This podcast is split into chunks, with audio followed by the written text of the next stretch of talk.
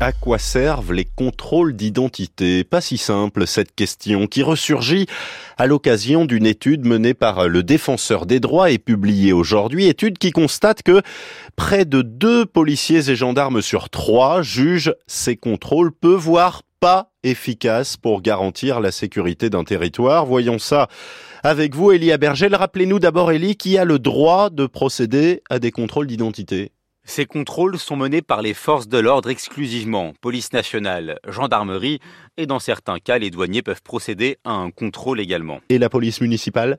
Un agent de police municipale peut relever votre identité s'il constate une infraction, par exemple si vous grillez un feu rouge, mais il ne peut pas mener de contrôle d'identité à proprement parler.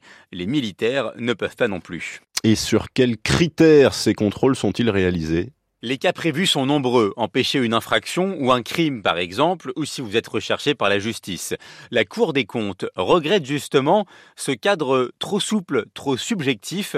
La loi laisse une grande autonomie aux agents en restant pour l'essentiel muette sur les motifs qui peuvent conduire à contrôler ou non, disent les sages dans un rapport de décembre. Est-ce qu'on sait combien de contrôles sont réalisés euh, chaque année en France? C'est difficile à quantifier, évidemment. 47 millions chaque année au total, estimation de la Cour des comptes dans la rue ou à l'occasion d'un contrôle routier. Cela correspond en moyenne à 9 contrôles par patrouille par jour. Les sages regrettent de ne pas pouvoir avancer de chiffres plus fiables et écrivent qu'un recensement précis est indispensable. Et ce recensement pourrait prendre la forme d'un récépissé fourni à chaque personne contrôlée. Une idée qui n'est pas nouvelle d'ailleurs.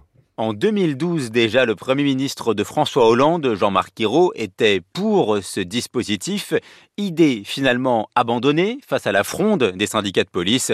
Ces récépissés existent pourtant au Royaume-Uni, dans certaines régions d'Espagne. D'après la Cour des comptes, sa mise en place en France est actuellement bloquée par le ministère de l'Intérieur à cause de la charge de travail que cela imposerait aux forces de l'ordre.